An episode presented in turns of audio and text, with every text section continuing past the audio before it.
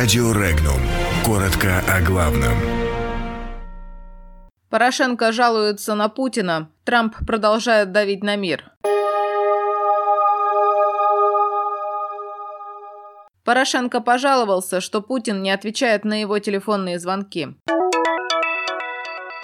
В Баварии считают, что Россия не место на скамье штрафников.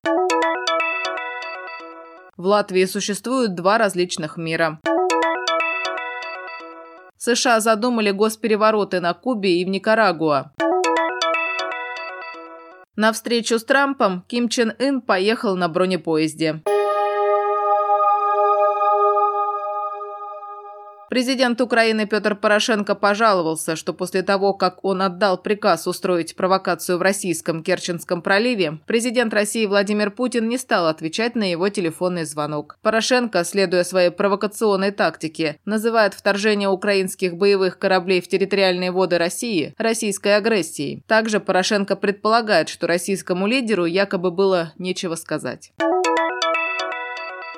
Премьер-министр федеральной земли Бавария Маркус Зедер считает, что такой стране, как Россия, в мировой политике не место на скамье штрафников. По словам Зедера, он является убежденным сторонником трансатлантического сотрудничества. Но при этом Бавария всегда придерживалась курса на диалог с Россией. Кроме того, Зедер высказался в поддержку строительства газопровода «Северный поток-2».